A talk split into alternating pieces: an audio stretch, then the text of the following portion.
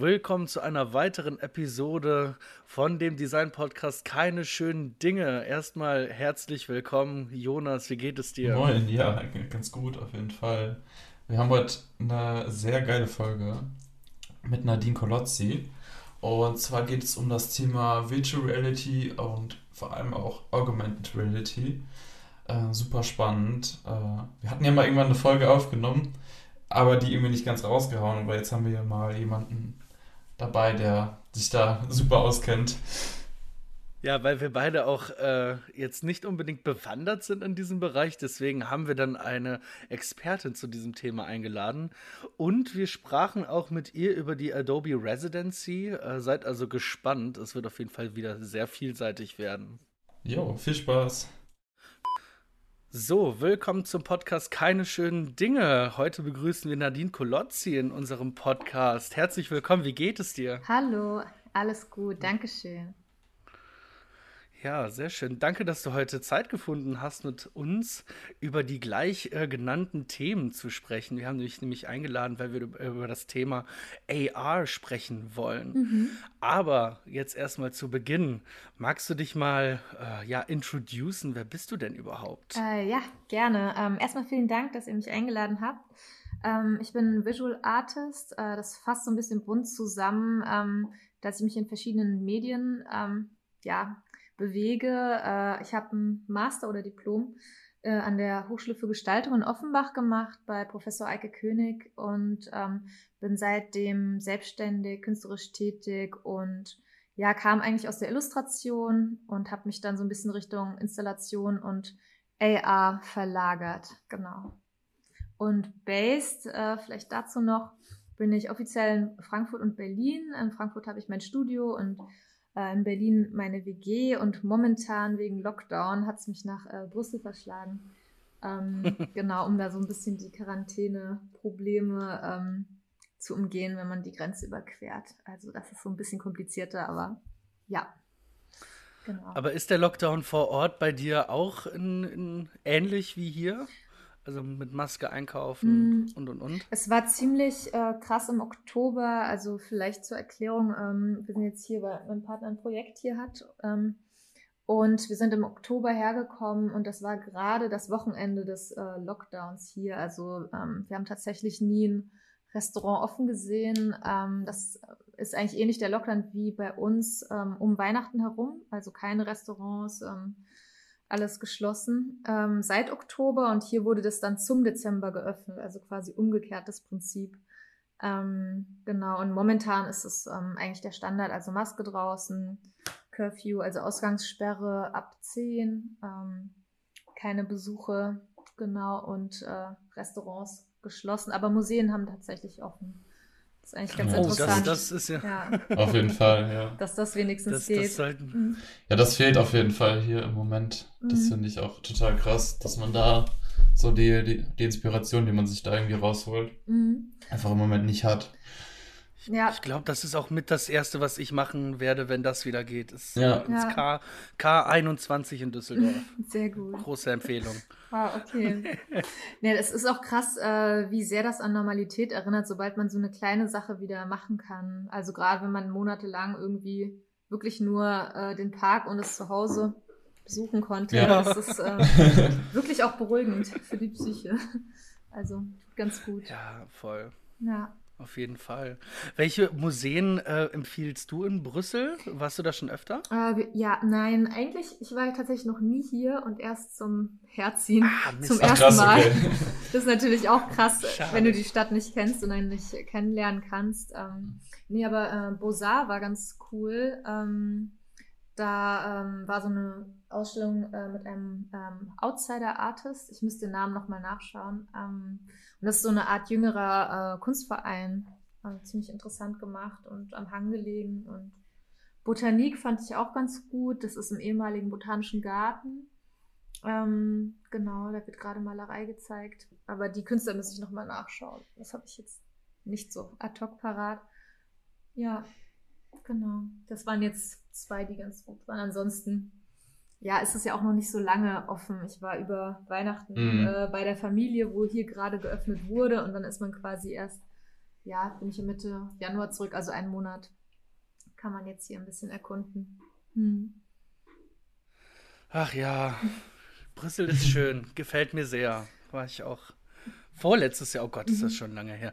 Aber gut. Noch im echten Leben. ja. Ja, jetzt sieht man Ja, noch im, ja, tatsächlich schon. Ja, jetzt sieht man hier als so eine Art äh, komische Version, wie wenn man äh, außerhalb der Saison im Freizeitpark ist und sich denkt, ah, so könnte das gedacht ja. sein. Ah, diese Ecke ist wahrscheinlich normal so und so belebt oder bespielt. Jo. Ja. Mal gucken. Ja. Magst du mal anreißen, wie du zum Design, zur Illustration gekommen bist? Jetzt total äh, Thema gebrochen, aber. Kein Problem. Nee, wir sind ja auch hier mit äh, Corona abgedriftet ein bisschen. Nee, gerne. Ähm, genau, als zur Illustration gekommen, naja, ist wahrscheinlich der Klassiker. Ich habe immer gezeichnet äh, und das so auch ein bisschen, ja, vielleicht auch als ähm, Verarbeitung oder so äh, immer gebraucht. Also je nervöser oder gestresster ich war, musste ich immer was zeichnen. Na, keine Ahnung, ist vielleicht so diese klassische Kindheitsstory, aber äh, meine Mutter erzählt manchmal, dass als ich dann mein erstes Zimmer bekommen habe, ich auf jeden Fall ein Büro wollte. Also ich habe eigentlich nicht verstanden, was ein normales Zimmer ah, ist. Ah, wie geil. Ja, weil wir hatten in der WG quasi zusammen gelebt und dann kam meine Schwester auf die Welt und dann ist man natürlich aus der WG irgendwie ausgezogen, dann als äh, erstmal vierköpfige Familie und dann gab es ein eigenes Zimmer und ich dachte, ich krieg halt ein Büro, so wie mein Vater eben ein Büro hatte, auch selbstständig. Und war dann ganz ähm, irgendwie auf diesen Schreibtisch äh, fixiert, weil das so der Ort ist, an dem man dann irgendwie arbeitet und erwachsen ist oder so. Naja, auf jeden Fall, mhm. das, das war schon immer da und ähm, dann hatte ich halt in der Schule, glaube ich, zwei kleinere Praktika gemacht äh, in so sehr klassischen Grafikagenturen und man muss sagen, das hat sich nicht gelohnt, weil ähm, das war quasi Standard der, des Studienabschlusses der Chefs, die irgendwie, äh, weiß ich nicht, wann die Abschluss gemacht haben, aber auf jeden Fall Coral Draw und irgendwie so ganz äh, altertümliche Software war da. Oh, krass, die äh, Regel. Coral Draw. Also ich kenne ja. es auch vom Hören, aber ich habe niemals damit gearbeitet. Ja, und ich habe halt da ja, schon. Ich kenne es auch nur vom Hören. Das war halt weird, weil ich dachte damals schon so, okay, hä, aber das benutzt man doch nicht mehr und es ist irgendwie, naja. Ja. Aber trotzdem dachte ich, ja, das ist auf jeden Fall irgendwie das Richtige für mich, da das ja, Ausdrucksmedium immer war und ich hatte das Gefühl, okay, irgendwie kann ich da anders kommunizieren oder vielleicht besser kommunizieren als auf anderen Wegen. Und das ist vielleicht eine Qualität, ähm, ja, die man fördern sollte. Und habe mich dann beworben und an der Hochschule für Gestaltungsstudium angefangen. Das hieß damals visuelle Kommunikation, wurde mittlerweile umbenannt in Kunst, freie Kunst. Und es ist ein bisschen seltsam, weil man kriegt ein Diplom mit einem Mastergrad im Bereich äh, Design, Fachbereich Kunst. Und das ist komplett verwirrend. Ja, voll. Ähm, ja. ja. oh ja. Und ich dachte eigentlich damals bei der Studienwahl, äh, visuelle Kommunikation ist perfekt, weil ich war mir nicht sicher, will ich jetzt Kunst studieren oder Design und visuelle Kommunikation, finde ich, war so wertfrei. Das sagt einfach, also beschreibt ja. einfach die Art, wie man sich da ähm, im Design oder in der Gestaltung ausdrückt, ohne das jetzt äh, vorweg zu kategorisieren. Und ich war ein bisschen traurig, als es dann ohne, vor allen Dingen ohne Mitspracherecht der Studierenden ähm, geändert wurde. Weil vielleicht, wenn man ins Design will, hat man Probleme mit einem Kunstabschluss oder andersrum im künstlerischen Bereich Probleme mit ja. einem Design-Diplom und nicht einem Akademie-Wisch. Also es ist so ein bisschen, ja, zwischen den Seilen. Naja. Ja. Mhm. Aber du lehrst jetzt tatsächlich auch an der Hochschule, richtig? Genau, ich habe einen Lehrauftrag im Fachbereich Illustration für zeitgenössische Illustrationen. Ähm, da bin ich auch relativ frei. Also ich kann in Absprache mit ähm, Eike König eben, also innerhalb seines Semestervorhabens Vorschläge machen und da eigentlich meine Lehre selbst gestalten. Ich glaube, ich bin jetzt im dritten oder vierten Jahr tatsächlich. Und das ist eigentlich ganz schön. Also die Vermittlung ist mir schon wichtig und auch während des Studiums ähm, habe ich die äh, freiwillige Mappenberatung betreut, auch drei Jahre, wo sich die Neubewerber quasi vorbereiten auf die äh, Zulassungsprüfung. Ähm, genau, also mir war schon immer wichtig, eigentlich Foren zu bilden und sich da auch gegenseitig zu unterstützen. Oder falls ihr es gehört habt, After School Club, das Design Festival ähm, hatte ich mitgegründet. Das war 2012. Mhm. Wow, richtig lange her. genau. Ja. Aber es war so ein bisschen die Idee damals schon, dass man ähm, ja Wissen weitergibt und da so ein bisschen den Austausch fördert und sich nicht äh, mit großen Egos abschirmt, sondern da lieber offen miteinander spricht. Ja. Ja, gerade in, in, in, der Kreativbranche ist es ja so wichtig, Feedback einfach mal zu bekommen, mhm. sich andere Sachen auch einfach mal äh, äh, ja, anzuschauen. Ja, ich habe auch das Gefühl, jetzt ähm, ist da generell eine größere Offenheit. Also die Leute teilen lieber. Ähm, ich meine, man merkt das an dem Boom auch mit Clubhouse, aber auch mit äh, den ganzen DIY-Tutorials. Ähm, also man hütet nicht mehr so sehr die Geheimnisse, sondern die, mhm. die Qualität liegt eigentlich selten in irgendeiner Technik, die man äh, replizieren kann. Und es ist mir in meinem Kurs auch wichtig, dass es jetzt nicht nur um Zeichnung geht, ähm, sondern die Art der Gestaltung kann quasi auch frei gewählt werden und dann wird auch alles äh, in der Gruppe besprochen. Und vielleicht interessant jetzt zum Lockdown, also quasi für das letzte Sommersemester, ähm, war ja die Ansage auch digitale Lehre erstmal. Und das ist natürlich auch herausfordernd, gerade wenn man eigentlich die Arbeiten vor Ort sich anschaut. Und ja. da, da, hatte ich eben den Vorschlag gemacht, dass wir das Semester komplett in das Nintendo-Spiel Animal Crossing verlagern, um halt wirklich nochmal inhaltlich damit zu arbeiten, dass man sich als Künstler ähm, Richtung Avatar entwickelt und eigentlich ähm, das Semester komplett in der virtuellen Parallelwelt und nicht im hier real hier und jetzt äh, stattfindet. Ja. Boah. Mhm. Ja, krass, auf jeden Fall. Also Nintendo spielen fürs Diplom quasi. Ja, wie hat das funktioniert? Äh, ganz gut eigentlich. Genau, also die Hochschule für Gestaltung ist zum Glück da sehr offen gewesen mit diesem recht experimentellen Konzept und wir haben auch äh, bei Nintendo Unterstützung bekommen für Online-Mitgliedschaften und okay. bei, bei, Animal Crossing kann man eben ähm, Inseln gestalten und da auch quasi mit so einem Art Custom-Pattern-Tool, das ist wie so ein ganz runtergebrochenes pixelbasiertes Mikro-Paint im Spiel, kann man auch zum Beispiel zeichnen oder Fotografien einbetten und auch bedingt ähm, skulptural arbeiten und natürlich Screenshots über eine Foto-App im Spiel machen. Das heißt, man ähm, hat im Spiel fotografiert, gezeichnet, gestaltet und dann ähm, auch die Ausstellung in-game gehalten und auch den, das Atelier in-game gestaltet. Okay. Und, Na, ja, genau. Könnten auch quasi Leute die Ausstellung so darüber besuchen. Genau. Ja, die, das war eigentlich ganz schön. Wir hatten eine Gruppenausstellung äh, auf einer Galerieinsel einer befreundeten Fotografin, die so eine kleine Galerie dort tatsächlich hat. Ähm, und haben eben dort als Gruppe ausgestellt und dann kann man als Spieler zu, den, zu der Insel fliegen und sich die Ausstellung angucken. Und dann hatten noch die Studierenden jeweils äh, Soloshows auf ihren eigenen Inseln und zwei Tage lang konnte man die auch besuchen.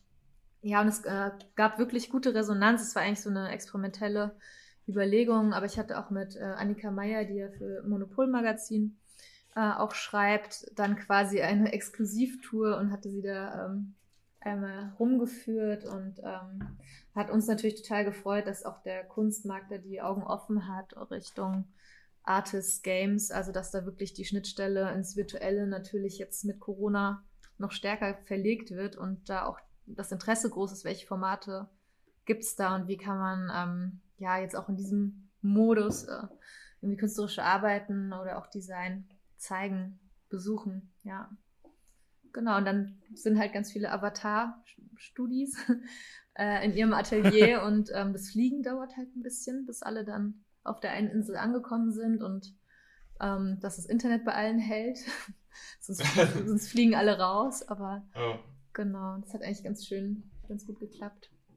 Ja. Ich stelle mir das total spielerisch vor, sorry. Wie seid ihr denn auf diese Idee gekommen?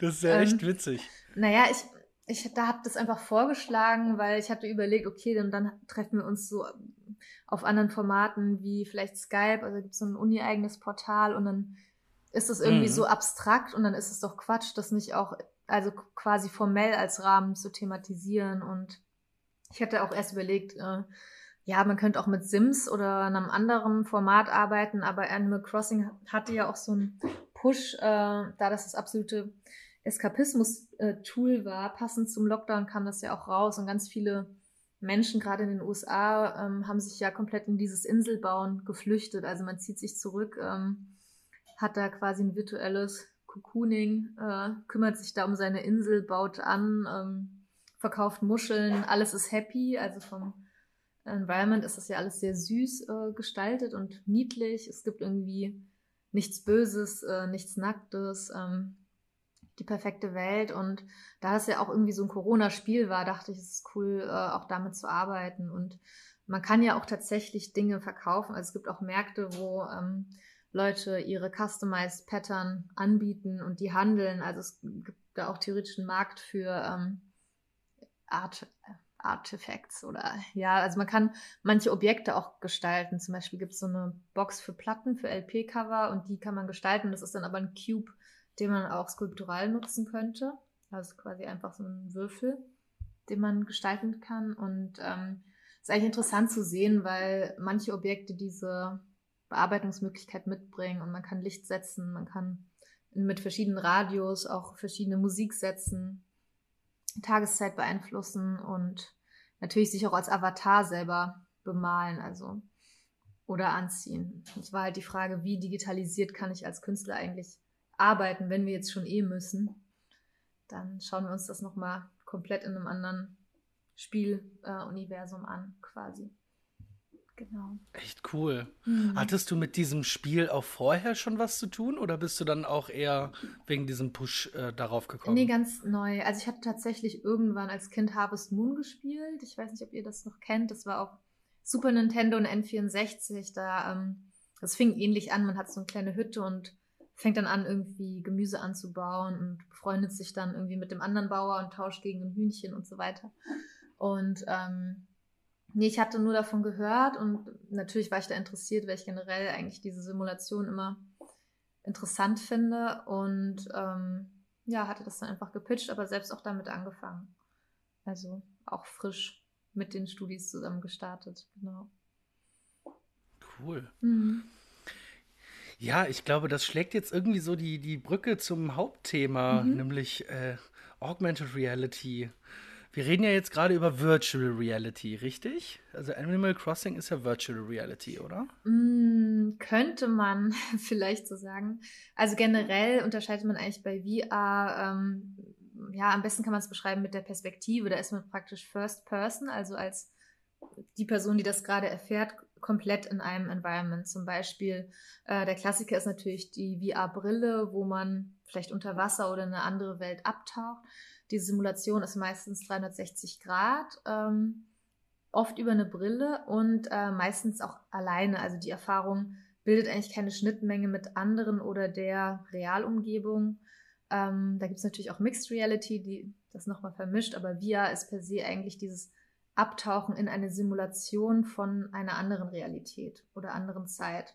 Das ist natürlich sehr sinnvoll für Gaming-Environments oder ähm, ja, Arbeiten, die wirklich damit spielen, dass man abtaucht in eine andere Person, in eine andere Welt. Deswegen könnte man auch sagen, gut, bei Animal Crossing ist es auch so. Aber da guckt man sich ja selbst als Avatar zu in dritter Person. Deswegen weiß ich nicht, ob, man das, person, ob ja. man das so per se als VR bezeichnen könnte. Und ja, vielleicht zur Unterscheidung nochmal mit Augmented Reality, also wie der Name ja schon äh, impliziert, geht es darum, dass man das hier und jetzt digital erweitert. Meistens passiert das über ein Screen, also das allerpopulärste sind wahrscheinlich die Facefilter, die bestimmt jeder schon mal verwendet hat, wo in Echtzeit quasi zum Beispiel auf dem Gesicht ein digitaler Layer hinzugefügt wird. Das könnten zum Beispiel hm. Hasenohren sein, das, oder ich glaube eine Hundeschnauze war so das gängigste und da ähm, ja Snapchat genau Snapchat hat auch also da gibt es ganz viele Anbieter und das ist der Moment wo das vielleicht noch mal so in die populäre Kommunikation äh, praktisch eingetaucht ist, aber Pokémon Go hat da auch einen großen Start gemacht, ja. wo man quasi oh, ja. in der Welt fangen kann. Ich bin auch großer äh, Pokémon Go-Spieler, immer noch. Also das, Ach, immer noch? Ja, ja. Wie lange wie lang gibt es das jetzt eigentlich schon? Seit schon irgendwie 2016, fünftes Jahr. Ja. ja, also Krass. Sommer 16. Ach, ich weiß noch, der Sommer, mhm. genau. Alle ausgerastet. ja.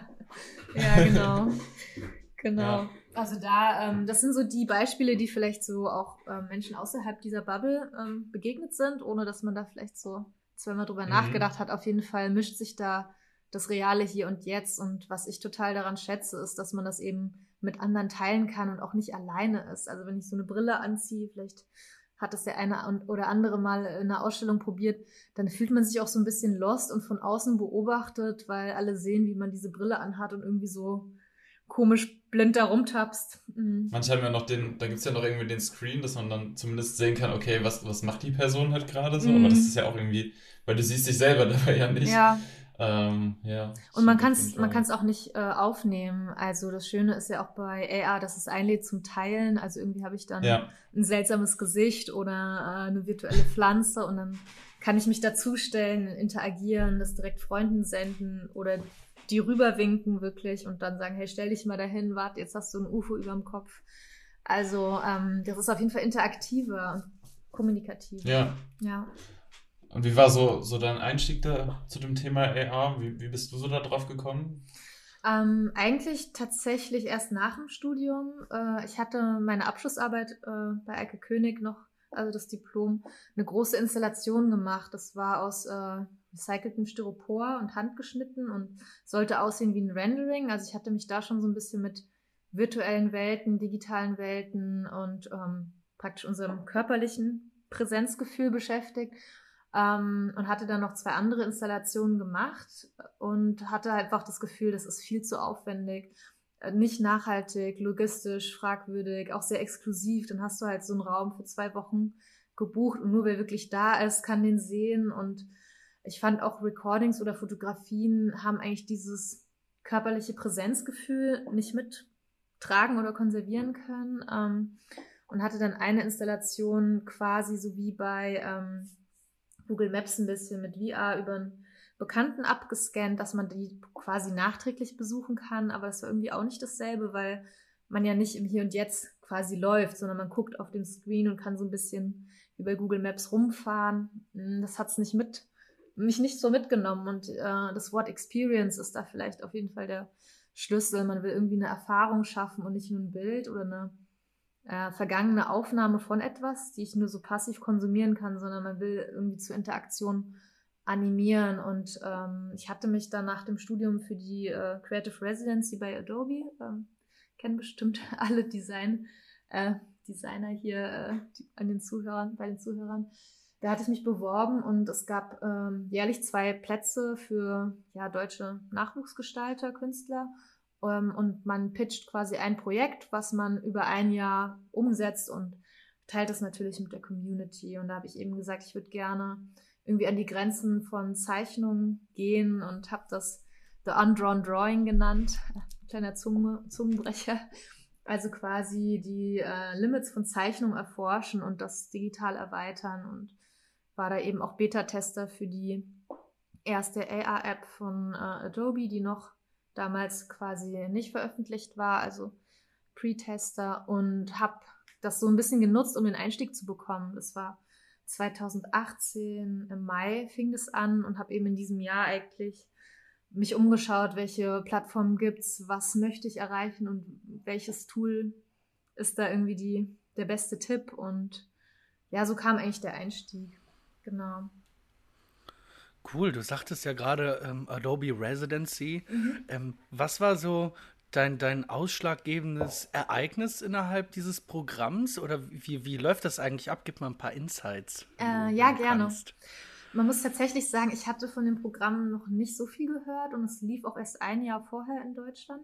In den USA läuft es schon so seit sechs, sieben Jahren. Also sind irgendwie die Creative Residents so ein Marker, den man irgendwie in der Szene kennt, aber ich hatte das noch nicht gehört und die hatten quasi an den verschiedenen Hochschulen äh, nachgefragt, wer gerade absolviert hat und dann äh, unter den Absolventen auch nochmal praktisch den Open Call weitergeleitet. Der, der, war auch anders geschaltet, aber ich hatte das irgendwie nicht mitbekommen. Und das, da hatte ich zwei Tage bis zur Deadline, dachte aber, ah ja, perfekt, ich will ja eigentlich genau irgendwie in diese Richtung mich weiterentwickeln und wie kann man das machen, wenn man frisch aus der Uni kommt, äh, selbstständig wahrscheinlich sich noch keinen Namen groß gemacht hat. Ähm, das äh, kann man ja auch nicht mal eben immer nachts machen, sondern man muss auch mal schlafen und Geld verdienen und dann war das perfekt. und ich dachte halt, genau, genau das pitch ich dann einfach, äh, auch wenn es sehr vage ist und habe eben gesagt, ich möchte da dran forschen und quasi Schnittstelle, Installation, Illustration und AR erkunden und hatte eigentlich auch keinen Output in dem Sinne definiert, sondern eher gesagt, es soll so ein stationäres Forschen sein und ich möchte dann immer so kleine Hubs mit Ausstellungen ähm, in verschiedenen Orten haben und das quasi dann zeigen. Ja, und das äh, größte Takeaway war auf jeden Fall ähm, einmal das enge Zusammenarbeiten mit dem Team. Also das war super cool, dass ich mit den Entwicklern ähm, mich treffen konnte in San Francisco, die da, ja genau, die da gerade die Apps bauen und äh, ist halt auch toll zu sehen, dass am Ende vielleicht ein siebenköpfiges Team wirklich die Logik schreibt für unsere Tool, die wir irgendwie, Tools, die wir täglich benutzen. Ähm, oder äh, Kyle Webster, den kennen vielleicht auch einige, ähm, der entwickelt die Adobe Brushes, ist natürlich für Zeichner ähm, super cool, wenn man täglich mit diesen Brushes arbeitet und ähm, er ist halt tatsächlich äh, super nett und wir haben uns auch so ein bisschen angefreundet und ähm, das ist natürlich cool, weil es dann eine reale Person, die halt irgendwie dir diese Tools gibt jeden Tag und ähm, das war schön und Reisen war halt ein krasser Punkt. Äh, ich muss sagen, ich hatte davor so ein bisschen Flugangst und habe eigentlich so ja, immer, äh, also ich war schon auch, auch oft in Japan, aber ich dachte mir, okay, das ist halt echt nicht geil, irgendwie rumzufliegen, damals schon. Und dann war ähm, aber die Residenz wirklich gespickt von Flügen und Reisen und jetzt mit der aktuellen Lage ist es eigentlich krass, dass man das noch mitnehmen konnte. Also ja. da, da war wirklich, also irgendwie, ich hatte zwei, glaube ich, oder drei Ausstellungen in Los Angeles, eine in San Francisco, äh, Creative Jam in New York und auch Tokio. Also man ist da wirklich so rumgeflogen und ähm, das war natürlich super geil und mir auch gar nicht bewusst, als ich mich da beworben hatte, weil es so kurzfristig war, dachte ich eher, okay, ja. ich krieg dann so eine Art Förderung und kann dann forschen, aber dass das so ein krasses Programm war, war mir eigentlich gar nicht so sehr bewusst äh, in dem ersten Moment. Genau. Da wächst man doch komplett über sich hinaus, oder? ja, auf jeden Fall stolpert man auch erstmal ganz gut ähm, muss man sagen. Aber ja, ich war total dankbar und mir war auch nicht bewusst, wie exklusiv das ist. Also in Deutschland gibt es zwei Plätze und in den USA gab es in meiner Runde vier und dann noch eine, äh, einen englischen, einen britischen Platz quasi. Das heißt, du hattest so ein ganz kleines internationales Team, auch auf, aus ganz verschiedenen Bereichen. Also so hat sich auch ein bisschen gefühlt wie in so einer TV-Show. Also du hast dann so irgendwie deinen Cast und dann ist dann der sehr sensible Fotograf dabei und der coole Filmmaker und also man hat schon gesehen, die haben aus verschiedenen Bereichen auch irgendwie die Leute zusammen gesucht und ähm, das war natürlich ziemlich cool. Aber man muss auch sagen, der erste Monat war ja Mai für uns und da waren, glaube ich, vier oder fünf Konferenzen. Also Typo Berlin zum Beispiel, ähm, Off-Fest in Barcelona, äh, Forward Festival und äh, die Residence also wir, hatten halt Vorträge dort zu halten und dann bist du irgendwie in Woche zwei und fängst ja erst mhm. an und hast eigentlich noch nicht so viel zu zeigen. Du kannst sagen, okay, ich habe Diplom gemacht, mich dann beworben und ich habe da eine Idee, aber die kannst du ja. ja noch, noch nicht sehen. Also das war irgendwie gerade der erste Monat war schon krass da, jedes Wochenende auf einer anderen Konferenz. Also wirklich vor großem auch Designpublikum zu sprechen, ähm, mhm. ohne jetzt halt schon ein Resultat äh, in seinem Residency-Projekt ja, zu haben.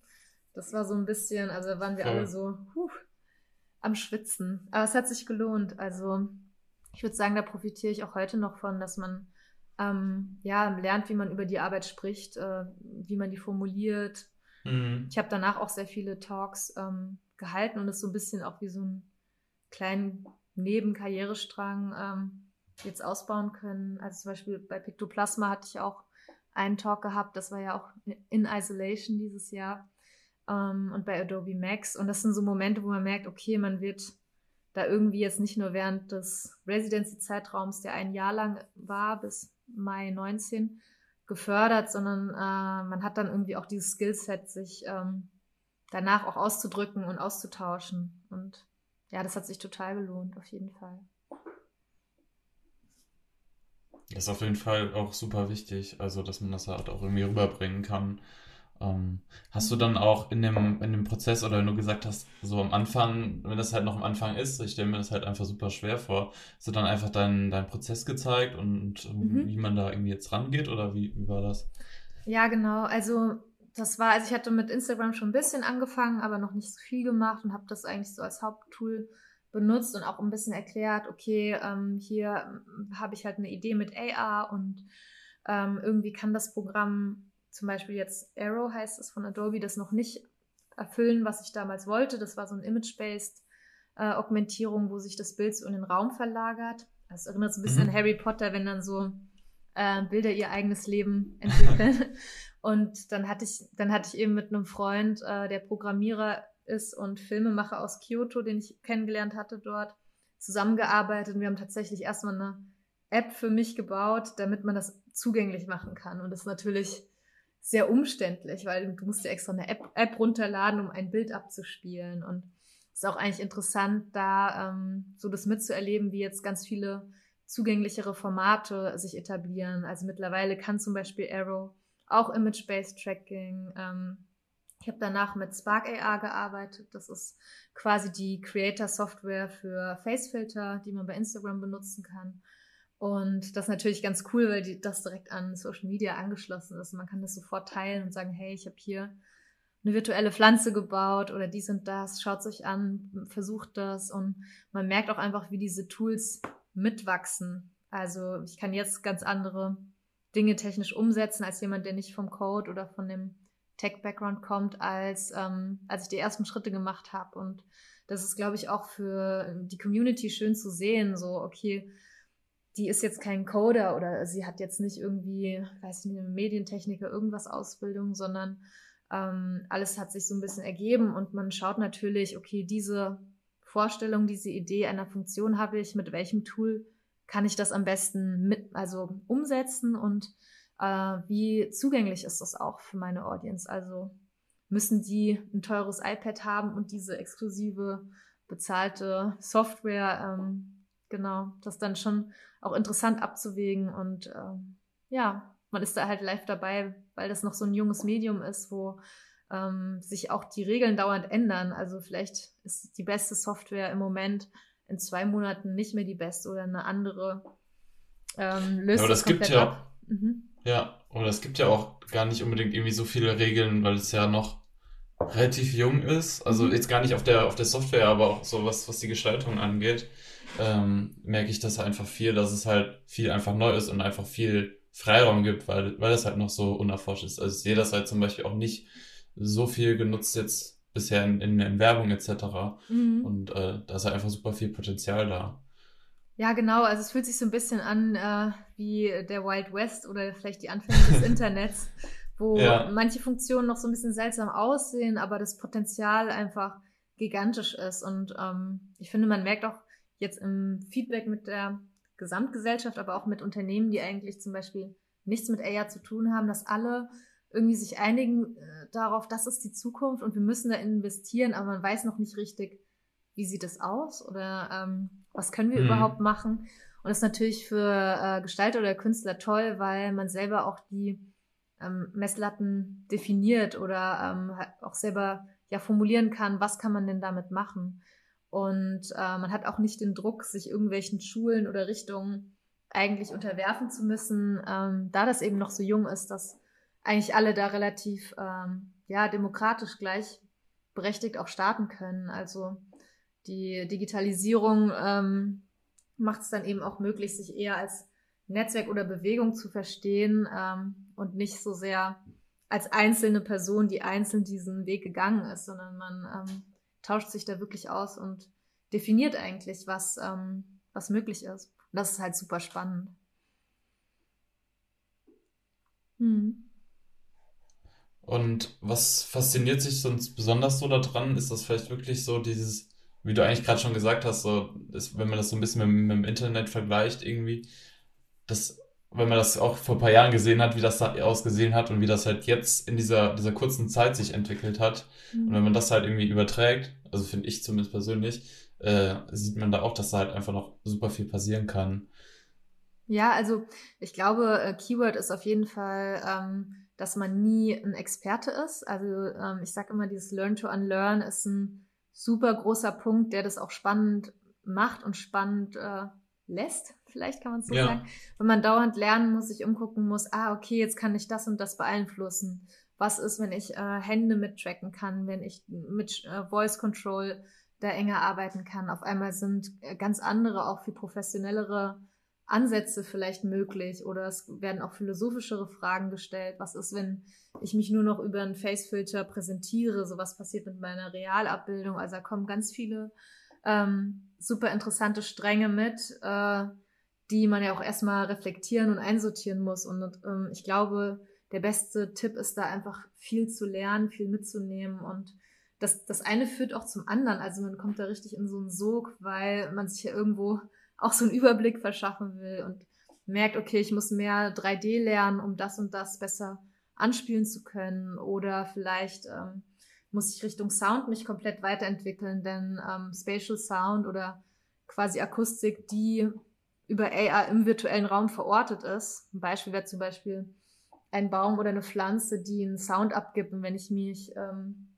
mich der nähere, wird der Sound lauter. Das heißt, auf einmal ist Ton auch Teil dieser Experience-Gestaltung. Und es ist eben nicht nur das Bild. Und das ist natürlich toll, weil ähm, sich der ganze Kosmos öffnen. Und ich denke auch gerade Augmented Reality ist das Medium, was ähm, dem Gestalter die meiste Macht gibt, weil du kannst ja eben Physik, Ton, Stimmung, ähm, ja auch so eine Art Gaming-Logik, äh, die Macht, die du dem User oder dem Besucher gibst. Also man kann da so viele Parameter kontrollieren und gestalten und das ist einfach mit wenig anderen Medien so spielerisch möglich.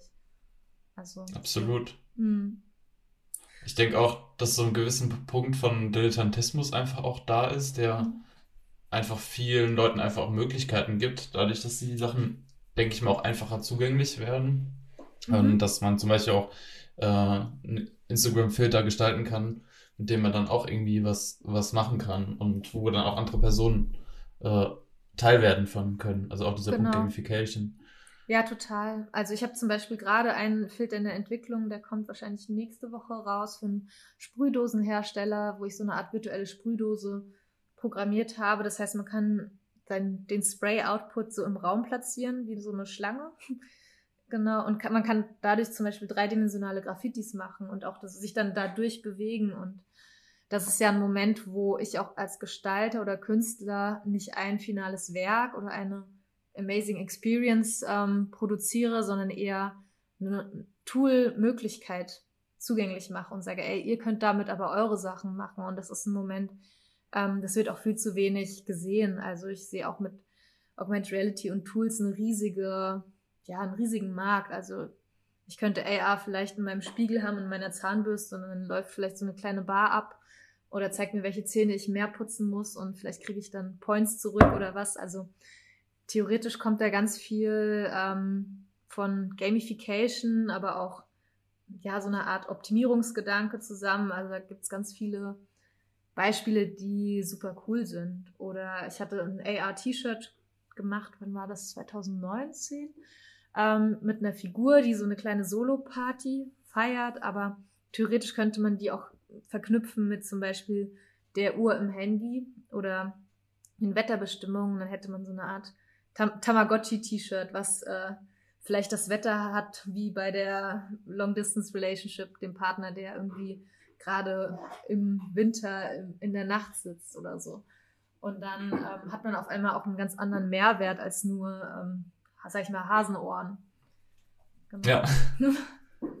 ja, also da ähm, passiert total viel und es macht einfach Spaß ähm, zu sehen, was man machen kann, weil es sich auch so ein bisschen anfühlt, als würde man das reale Leben hackern, hacken oder man kann da wirklich so, wie sagt man, ja, also seine eigene Version ein bisschen drüber schreiben äh, und andere auch damit spielen lassen und es ist einfach ein toller Moment. Also ja, es gibt mir auf jeden Fall mehr zurück, als jetzt ein sehr schönes illustratives Bild herzustellen. Man muss auch sagen, in der heutigen Zeit sind wir halt eine sehr, sehr hohe Qualität und Frequenz an Bild, äh, wie sagt man, Bildmaterial gewöhnt wie keine Generation vorher. Das heißt, wenn ich tausende tolle Illustratoren sehe äh, auf einer Daily Basis, dann ähm, macht vielleicht das einzelne sehr schön gestaltete Bild oder Motiv oder auch sehr persönliche Motiv weniger mit mir, als äh, das vielleicht vor ein paar Jahrzehnten noch gewesen wäre, äh, oder als es noch da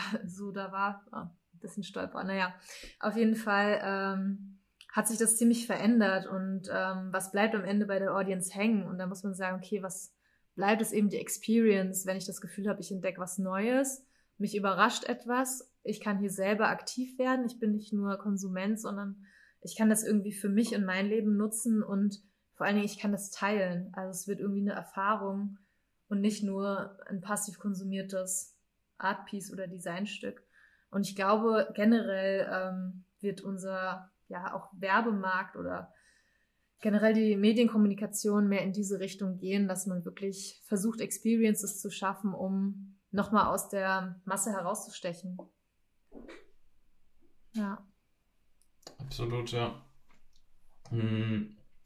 Und ja, ich glaube auch so, also in der Zukunft so, die Limits sind ja da echt schier unscheinbar, aber gibt es irgendwas, wo du sagen würdest, okay, das, das limitiert dich vielleicht auch jetzt, jetzt im Moment noch?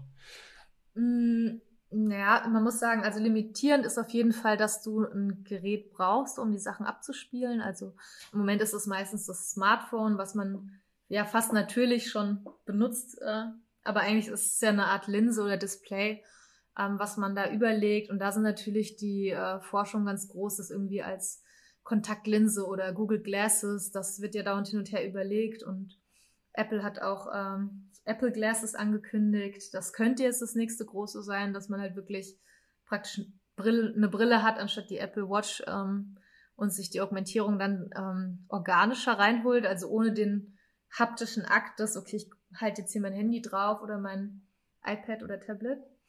Ähm, das ist auf jeden Fall eine Einschränkung, die es auch exklusiv macht, weil Personen, die vielleicht jetzt nicht iOS benutzen als System oder nicht das letzte Gerät haben, können manche Effekte nicht abspielen.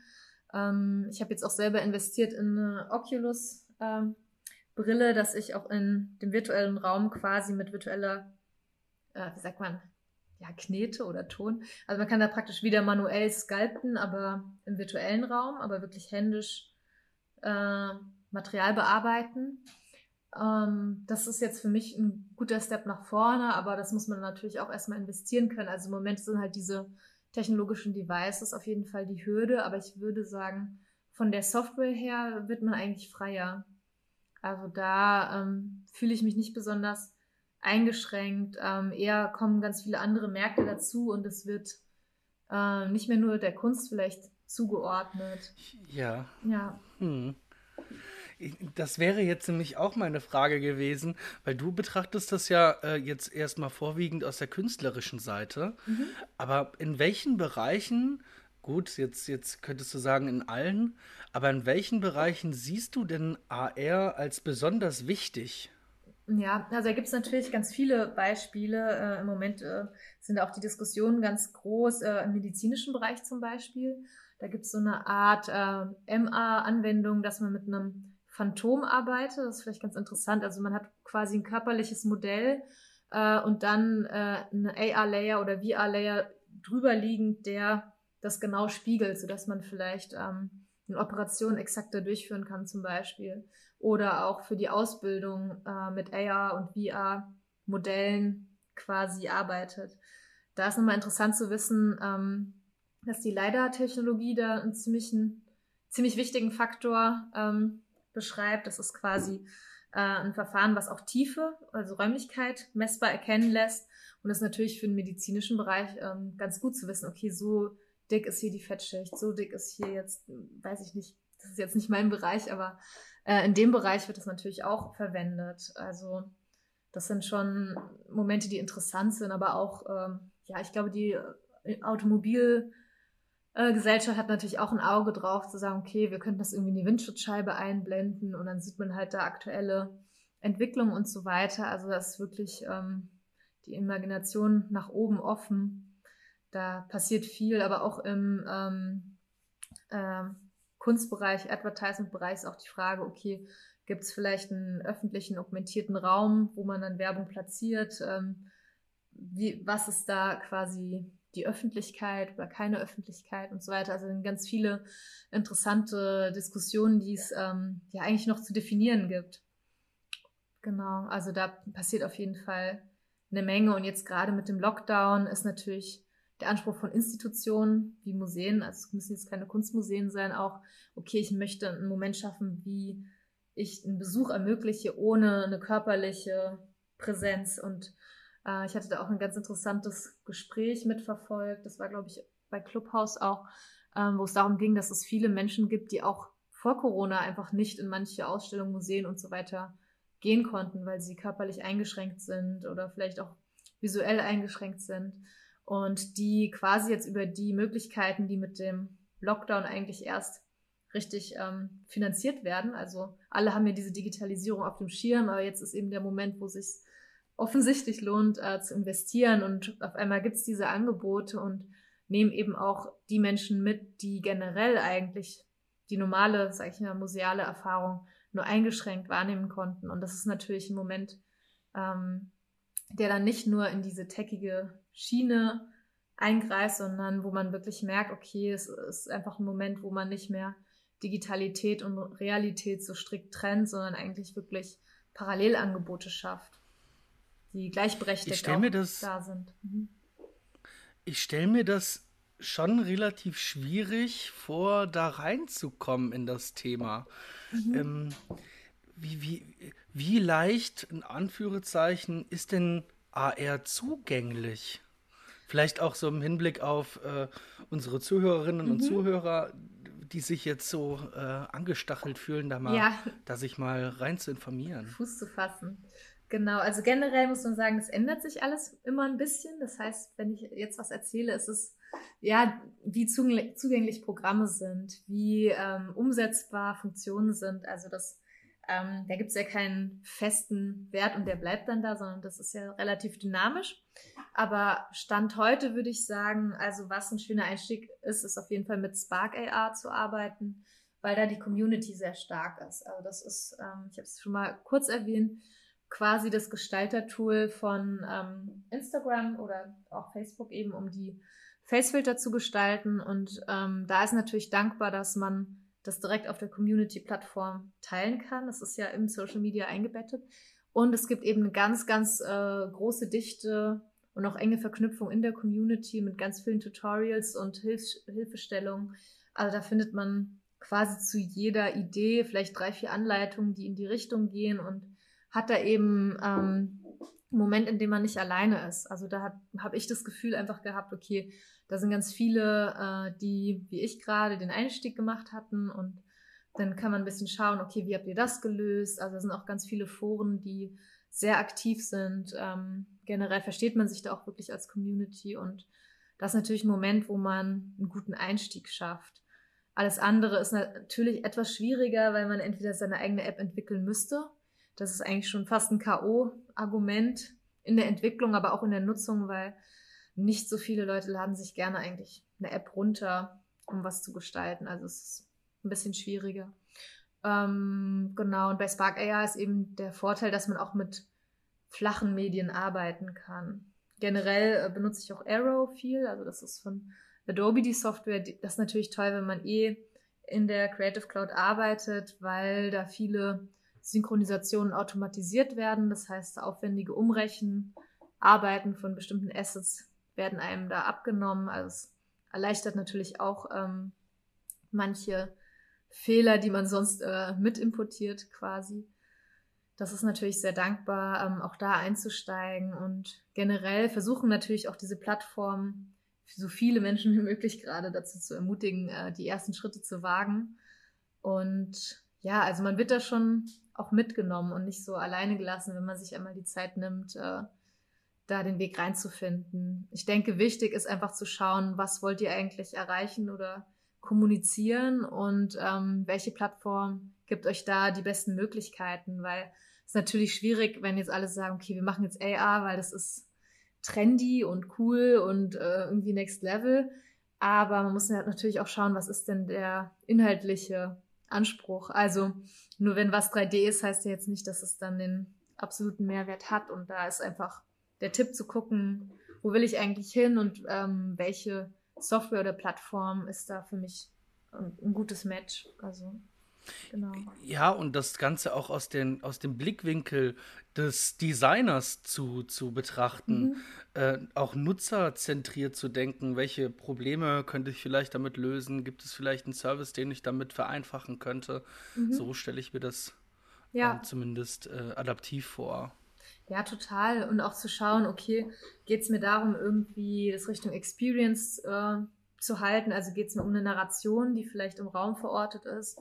Oder geht es mir wirklich um ein Produkt am Ende? Das sind auch nur mal so zwei ganz unterschiedliche Fragen, also ähm, die auch verschiedene ja, Plattformen dann in, als Möglichkeit äh, ja, qualifizieren.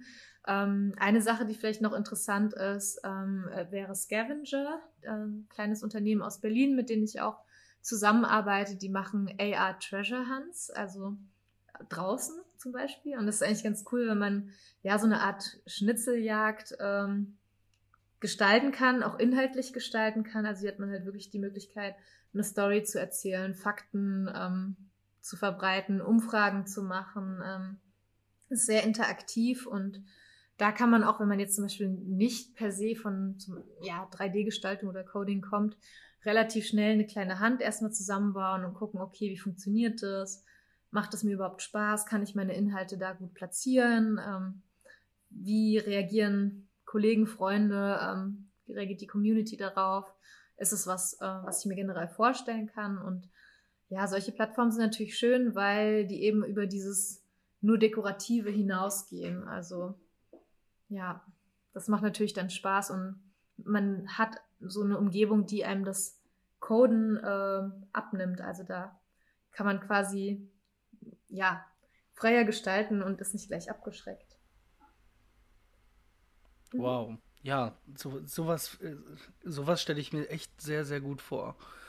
Weil die Hürde ist ja meistens dann das Technische, wenn man jetzt nicht unbedingt aus dem Technischen kommt, ne? Genau, und das ist eigentlich ganz schön, dass da ähm, quasi so zwei Welten zusammenkommen. Das eine sind halt wirklich die Developer, die ähm, meistens uns jetzt als Gestaltern oder Künstlern die Tools äh, zur Verfügung stellen, aber auch selber nicht genau wissen, ähm, welches Tool braucht ihr denn jetzt als Gestalter? Weil was sind denn eure Bedürfnisse? Also da fängt der Diskurs gerade erst an und da sind wir auch alle gefragt, Feedback zu geben und zu sagen, okay, ich ähm, bin an der und der Story interessiert oder ich möchte die und die Inhalte, Assets, akustischen weiß ich nicht, äh, Musikstücke vermitteln. Ähm, welche Möglichkeiten gibt es da? Weil meistens ist es wirklich so, dass die Developer nicht unbedingt Gestalter sind und dass die Gestalter nicht wirklich wissen, welche Tools äh, überhaupt gehen. Genau, und das ist natürlich der Moment, der das auch super spannend macht. Also jetzt mit Scavenger zum Beispiel ähm, arbeiten wir auch an einer Geolocated Hand. Äh, Habe ich jetzt zwei gebaut, eine in San Francisco und eine in LA. Und ähm, ja, jetzt suchen wir gerade Leute, die äh, für uns dort dann diese Hand äh, spielen können, weil die gibt's ja nur an diesem kleinen Stück am Strand. Also die ist wirklich verortet dann. Ähm, und das sind dann auch neuere Technologien, ähm, auf die ich zum Beispiel jetzt als selbstständiger Visual Artist eigentlich wenig Zugang habe oder Gestaltungsmöglichkeit. Aber diese Unternehmen sind dann natürlich dran und freuen sich ähm, über Content, der da irgendwie sinnvoll und mit Mehrwert platziert wird. Und das ist dann eine tolle Symbiose, ähm, weil äh, das ist dann ein Moment, wenn du geolocated AR Hans machen kannst. Das ist ja irgendwie ein kleiner Traum quasi. Und ähm, ja, und das ist ein Moment, den kann man vielleicht nicht ganz alleine schaffen. Also da würde ich auf jeden Fall nochmal den Tipp geben, äh, zu kollaborieren und zu sagen, okay, vielleicht muss ich für meine Bedürfnisse eine App bauen, vielleicht finde ich einen befreundeten Programmierer oder ich ähm, stelle diese Person auch ein oder äh, wir machen da ähm, quasi eine Zusammenarbeit draus. Also das äh, Feld AR verleitet auf jeden Fall dazu, ganz, ganz viel äh, selber zu lernen, was auch wichtig ist. Aber man muss eben nicht alles können und es ist ähm, echt ein guter Tipp, sich da an die Communities zu wenden, an die Experten zu wenden, zu schauen, okay, meine Skills gehen bis hier und ab hier habe, hätte ich gern einen guten Partner, äh, irgendwie ein Pendant, mit dem wir die letzten Meter, diese neuen Schritte ins Unbekannte, ja, auch machen können. Also, das ja. ist äh, super hilfreich, dass man sich da nicht äh, zu zwingt, alles alleine lösen zu müssen. genau. Ja, total. Was würdest du abschließend äh, unseren Zuhörerinnen und Zuhörern raten, ähm, sich mal anzuschauen? Gibt es irgendwie, ähm, du sagtest ja gerade irgendwie Tools, aber gibt es noch irgendwie ähm, etwas, was du mitgeben würdest? Ähm, ja, also was auf jeden Fall ein wichtiges Tool ist, ist die Community. Also, weil da das Medium so jung ist, wird sich sehr viel ausgetauscht über neue Möglichkeiten, Anfänge, ähm, erste Steps, interessante Ausstellungen und da passiert auch viel gerade natürlich auf Clubhouse. Also wenn man sich da gut vernetzt und ähm, regelmäßig den Talks zuhört, kriegt man auf jeden Fall ein ganz solides Grundverständnis und auch ein sehr aktuelles Update über Entwicklungen, die man sich sonst sehr mühsam vielleicht zusammen recherchieren müsste. Also das ist äh, interessant. Generell geht natürlich der NFT- und Kryptomarkt äh, richtig durch die Decke. Also die Frage nach digitalen Artworks, ähm, der, ja, genau, das, das äh, fängt gerade an. Also da müsste man auch direkt einsteigen. Und da das ja, wie gesagt, so ein dynamisches und sehr universelles Feld eigentlich ist, ähm, es ist wichtig, einfach zuzuhören, sich umzuschauen, was passiert hier gerade, ähm, wo kriege ich die News mit und ähm, das, ich meine, Spark Creators zum Beispiel kann man auch bei Instagram folgen und sieht dann auch immer Personen, die interessante neue Sachen entwickelt haben. Ähm, ja, also es ist einfach interessant, was da passiert und es ist so dynamisch, dass man da auch eigentlich nicht so eine fixe Adresse geben kann, weil sich das ja auch dauernd ändert. Also gut ist ähm, zuzuschauen, welche Personen machen da viel. Ich kann da Don Allen Third, glaube ich, oder ich weiß, ich weiß gar nicht, ob man, also der dritte, Don Allen III bei Instagram, äh, der ist auf jeden Fall, finde ich, super gut, weil er ähm, so ähnlich wie es mir auch gut tut, ganz verschiedene Programme und Softwares einfach sich anschaut, vergleicht, mal was testet, so funktioniert dies und das. Und das ist eigentlich, finde ich, ganz schön, wenn man nicht ähm, praktisch einer Person folgt, die ein Medium abdeckt und sich da ganz wohl fühlt. Und er ist halt, finde ich, so ein äh, Allrounder, der ähm, einfach mega neugierig in alle Richtungen guckt und das passt ähm, zum Beispiel zu meinem Anspruch auch an AR, dass es sich ein ständig entwickelndes Tool ist und ähm, man da ja sich eigentlich sehr frei und nicht festgelegt äh, mit auseinandersetzen sollte und da auch beobachten sollte, was passiert. Genau, also ihn kann ich sehr empfehlen. Es gibt noch Joy World, das ist auch ganz lustig. Ähm, das ist äh, Gestalter oder Künstler aus äh, LA. Äh, John Orion Young, Joy, äh, der hat seine eigene Welt quasi deklariert, Joy World, und macht ähm, digitale Skulpturen, die sich auch in AR übersetzen und ähm, verkauft diese auch. Also er hat quasi einen Anspruch, eine eigene, einen eigenen Kosmos zu schaffen und das ist sein Gesamtkunstwerk und ist ähm, super interessant und macht auch Spaß. Also seine Arbeit ist ziemlich äh, wie sagt man, happy. Ja. Ja, wir packen euch auf jeden Fall die, die ähm, entsprechenden Links in die Show Notes, mhm. damit ihr das auf jeden Fall noch recherchieren könnt und euch das auch anschauen könnt. Ja, ich glaube, ähm, das war wieder eine sehr informative und lange Folge. Wir sind jetzt über eine Stunde schon. Ja. Oder ups. knapp eine Stunde. Mhm. Ach, ist das, Geht schnell ist vorbei, ja. Ist das schön. Ja. Ja, wir haben uns auf jeden Fall äh, gefreut, mit dir heute sprechen zu können. Ähm, äh, und danken dir tausendmal. Ja, gleichfalls. Also ich finde gerade mit den neuen Medien ist das natürlich super cool, ähm, da einfach ein bisschen aus dem Nähkästchen zu plaudern und zu erzählen, wie die ersten Schritte passieren. Und ähm, ich freue mich, dass ich das hier so mit der Community auch teilen kann und jeder da mal ein bisschen ja, selber neugierig wird und Lust hat zu spielen. Also danke für die Möglichkeit auf jeden Fall. Das ist echt super wichtig, gerade jetzt. Ja, vielen Dank auch an dich. Ohne, ohne dich als Gast wäre das auch nicht möglich gewesen. Von daher ist das doch alles klasse. Dann können alle jetzt schön spielen mit den neuen Möglichkeiten. Hoffen wir es doch mal. Ja. Gut, Leute, äh, wir wünschen euch eine erfolgreiche Woche bis zum nächsten Montag und äh, dir auch, Nadine, ein schönes Wochenende. Dankeschön, euch auch. Bis demnächst. Tschüss. Macht's gut. Tschüss und danke.